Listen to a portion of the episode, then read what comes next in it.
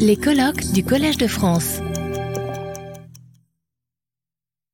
Now I'm very, very pleased because one of the things that, uh, uh, Michael has, has, had mentioned in talking about DIV is one key principle uh, was openness and that uh, it's an open window anybody can apply. And that's quite different from a, the way that a lot of uh, either multilateral or, or, or uh, bilateral uh, uh, development cooperation uh, funds are typically allocated. So now I want to introduce the people who make it happen. first of all, Juliette Seban, who is the executive director of the Fund for Innovation Development, FID. And before that, I was a chief sustainability officer at Sciences Po. And before that, was a research uh, manager at J-PAL Europe. So unlike Hervé, she managed to get the position. And then I would like also to introduce uh, Sasha Gallant, who heads development uh, innovation venture at USAID, where she's been since 2015. And uh, at some point in the interim was actually one of the key participants in this very, very, very long uh, Zoom sessions, which I think uh, Bruno said uh, RCT changed his life yesterday. I think the, the, the, setting up the FID for a lot of us uh, uh, was like therapy, group therapy, to survive the COVID session. So thank you for all of the people in this group. Um, and then with them, I'm not going to introduce because they will do it a better job to introduce them are three of the, uh, of the people who have applied and gotten money through these open funds, which we, whom we really wanted to introduce you to, so you can see what this means uh, uh, when we let the energy of the ground actually uh, come up uh, um, and on stage, so to speak. Thank you so much.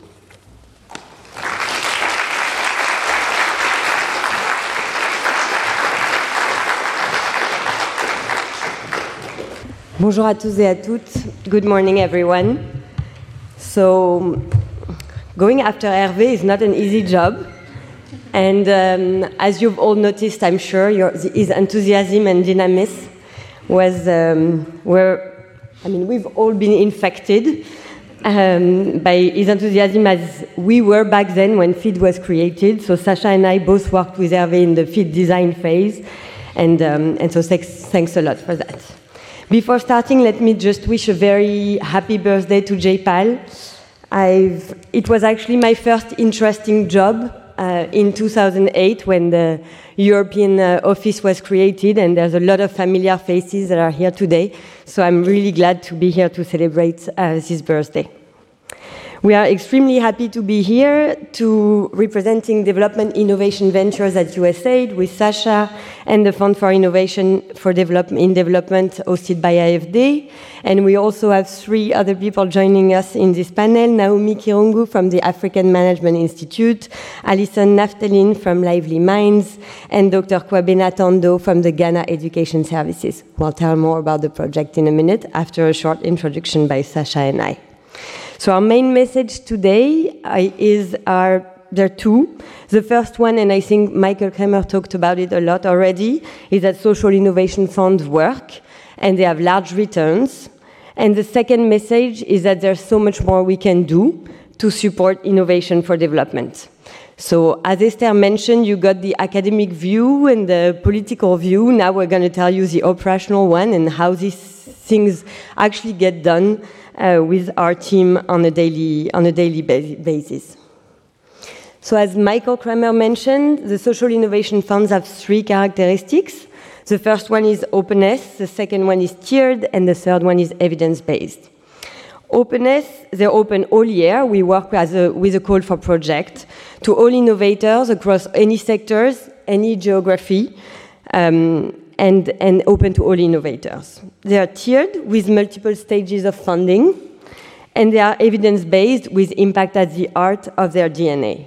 So that's the philosophy, and now let us tell, tell you how these open, tiered, evidence based social innovation funds work concretely. So in terms of openness, both DIV and FID are open in terms of sector. So we fund projects in health, education, gender, climate change, and other sectors. In terms of geography, so any project in any low and middle income country can be funded by these um, funds and institutions. So researchers can apply, um, government, social and commercial enterprise, NGO, as long as the project targets the most vulnerables. We also define innovation very broadly, and Michael gave some example to include anything that enables more value, especially social value, to be created with fewer resources. This could include anything from a digital application to improve adult literacy to um, a youth-targeted mental health intervention. The purpose of being open is acknowledging that we don't know what works. We are not the one knowing what should be done to improve the life of the most vulnerable. What matters to us is the potential contribution of this project to fighting inequality and poverty. Moving on to the second characteristic, tiered. So basically, we provide successive funding stages following different maturity level of innovative solutions. So teams can, can come to us at the most critical moment of their development when they're developing the idea, so prototyping, piloting, when it's time to expand and evaluate the impact of their idea, and when they are ready to scale impactful solutions. These critical moments are when innovators need the most support, but also when we can learn the most from, um, from their project. In practice, we actually fund project between, for FID, 15,000 euro to 4 million euro, and for DIV, to $200,000 to $15 million. We also have fee, at FID, and Hervé mentioned it, so um, a special grants on transforming public policy for fostering dialogue with public actors on evidence-based policy. I'll let Sasha present the third characteristic. Thanks so much. So Div and FID are truly open innovation funds, but such a wide open approach requires some structure, right, to discipline funding decisions. So our teams work across so many sectors and so many geographies by First, relying on hundreds of experts around the world, many of whom are in this room, uh, to help us run due diligence on proposals and select the winners. And second, by using three cross cutting criteria to help us compare across apples, oranges, pedagogical approaches, and software for community health workers. On the first, demonstrating evidence of impact, of course, means rigorously testing whether and how an innovation works. There's now global recognition of the power of the experimental approach in contributing to innovation and alleviating global poverty. Along with, of course, identifying causal relationships between interventions and outcomes, this approach focuses research on specific and practical questions, incentivizes collaboration, and encourages iteration. Over time, this approach has been shown to be a critical part of the innovation process. At DIV and FID, we know that the experimental method supports the process of continual improvement and can be a powerful tool to inform policy and promote innovation and development. Not every award we make includes an RCT or builds off of one, but for any award, regardless of stage, we want to understand that a solution can meaningfully improve people's lives. Our second principle, cost effectiveness, means that an innovation should demonstrate the potential to deliver more impact per dollar or euro than alternative solutions. Again, really thinking about maximizing limited resources. And finally, our goal is to support these kinds of solutions that will scale to improve the lives of at least a million people. To this end, innovations need to demonstrate potential for scale and financial sustainability, and again, open to whether that's commercially or through the public sector. I think that another useful way to think about this open, tiered, evidence driven model is a straightforward way to manage risks. All projects face risks. It's true whether we're working overseas or domestically, whether projects are funded by government or by private investors, which of course includes the risk of fraud, which we're always thinking about. But risks also include the risk that outcomes won't be achieved, or that they won't be sustained, or that results could have been achieved better, faster, or cheaper, or uh, the risk that we won't learn and that we'll do the same suboptimal project next year. Div and FID's approach is deliberately designed to reduce some of this risk exposure. Thousands of ideas compete, and hundreds of internal and external experts vet proposal, which raises our bar for creativity and for quality. A core part of the innovation process is to accept that failure happens and to learn from it.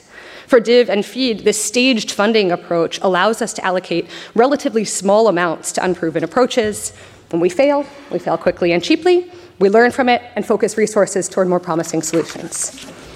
So, pardon. Two years later at FID and around 12 years later at DIV, results are in. These kinds of open, evidence tiered social innovation funds work. A few statistics.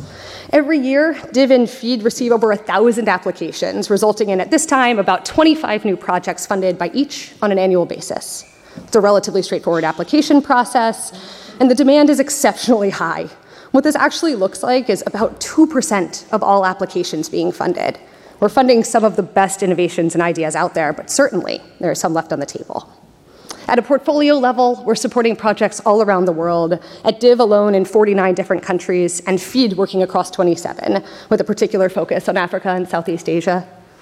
The vast majority of funding is for earlier stage awards, a much smaller number of stage threes, though that's certainly growing. Uh, about half of our awards at both DIV and FID support impact evaluations, and we see that over half of our portfolio have never before been a partner to either USAID or AFD, which means we're opening doors to a whole new range of partners and to solutions. Over the last 12-ish years, we've seen some real successes. You'll hear from two of our phenomenal portfolio organizations in just a few moments. And of course, Rachel and Abhijit spoke extensively of the value of targeted instruction. Uh, at USAID, this intervention is, is now being considered not just by DIV, but by other partners across the agency as kind of a critical part of the post-pandemic learning strategy. Looking across the whole DIV portfolio, over the last decade plus, successful innovations like Charles have scaled to reach well over 100 million people.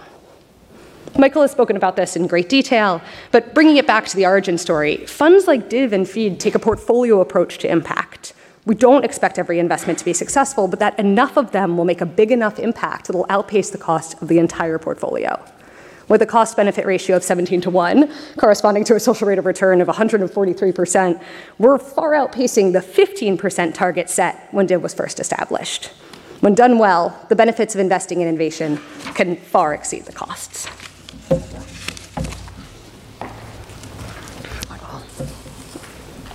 Oh, we're missing one. Okay. I think it's here. Okay. So let me conclude before we move to the project discussion. So the message here is that so it works, but there is much more to do.